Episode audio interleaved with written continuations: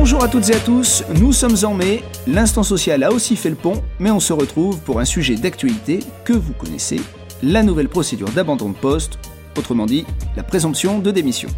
Allez, c'est parti avec Laurent Gervais et Damien Chenu, mes associés de Nantes et de Tours, nous avons animé un webinar sur la nouvelle procédure d'abandon de poste. Alors il y a eu de nombreuses questions et pour celles et ceux qui n'ont pas pu y assister, eh bien je vais reprendre les 5 qui nous ont été le plus souvent posées l'employeur peut-il toujours mettre en œuvre une procédure de licenciement pour faute grave? Alors beaucoup de monde se pose cette question. la raison provient certainement de l'ambiguïté dans les communications qui sont faites par le ministère du Travail et la rédaction des textes. Pour rappel, lors des débats à l'Assemblée, l'objectif était de refuser le versement des allocations chômage aux salariés qui, sans motif légitime, décidaient d'abandonner leur poste de travail.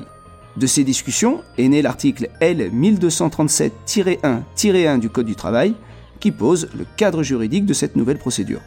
Ensuite, les modalités de sa mise en œuvre ont été définies par un décret du 17 avril qui a créé le nouvel article R 1237-13 du Code du travail. À la lecture de ces deux textes, on pouvait penser que l'employeur avait le choix de la procédure, démission présumée ou licenciement. Mais le ministère du Travail va très rapidement publier des questions-réponses et faire des déclarations qui vont conduire à proscrire les licenciements pour faute grave. Pourtant, la rédaction de l'article R 1237-13 du Code du travail prévoit que, je cite, l'employeur qui constate que le salarié a abandonné son poste et entend faire valoir la présomption de démission doit suivre la procédure décrite. Cette phrase peut donc laisser penser que l'employeur peut aussi ne pas entendre faire valoir la présomption de démission.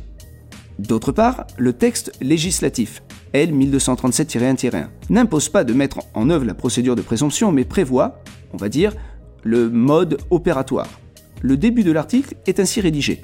Le salarié qui a abandonné volontairement son poste et ne reprend pas le travail, après avoir été mis en demeure de justifier son absence et de reprendre son poste par l'employeur, etc., etc.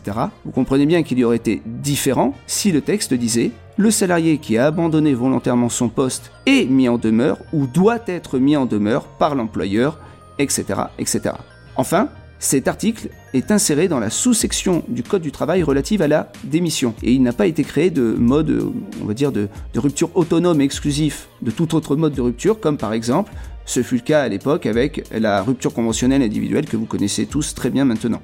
Donc, entre l'esprit de la loi et la lettre du texte, il y a un écart. Le ministère du Travail a sans doute voulu combler cet écart en publiant sa QR, question-réponse, ou en multipliant ses communications, mais je vous rappelle qu'aucune de celles-ci ne sont créatrices de droit. D'ailleurs, sachez que plusieurs recours ont été introduits à l'encontre des communications du ministère, puisque le juge administratif a le pouvoir de les contrôler dans le cadre d'un recours pour excès de pouvoir. Bien sûr, je vous tiendrai au courant des décisions une fois rendues. Deuxième question, la procédure s'applique-t-elle à la période d'essai?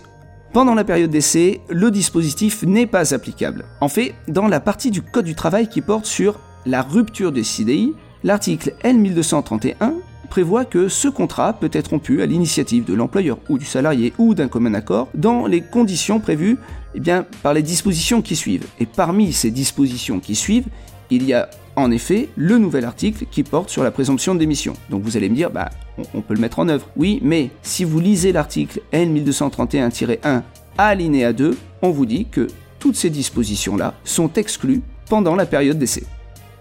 Troisième question. La procédure s'applique-t-elle au CDD Non, elle ne s'applique pas au CDD pour un peu la même raison que celle que je viens d'évoquer, l'article L1237-1-1 du Code du travail est inséré dans une partie du Code qui, comme je viens de vous le dire, porte sur la rupture du CDI.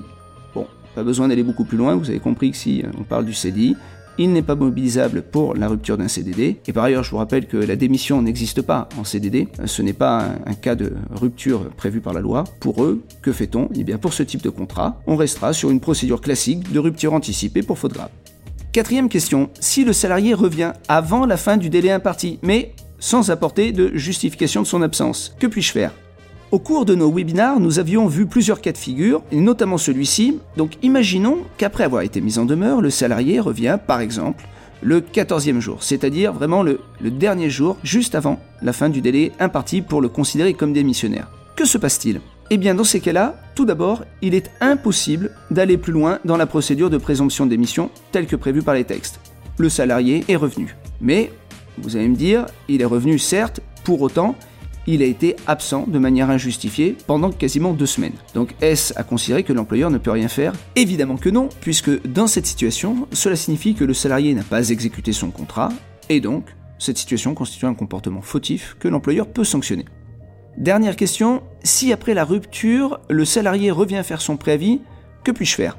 Admettons que le salarié n'ait pas répondu à la mise en demeure et qu'après les délais de 15 jours, donc qui constitue le point de départ du préavis de démission, il se présente à son poste. Alors situation à mon avis très rare, néanmoins on peut quand même l'imaginer. Que peut-on faire?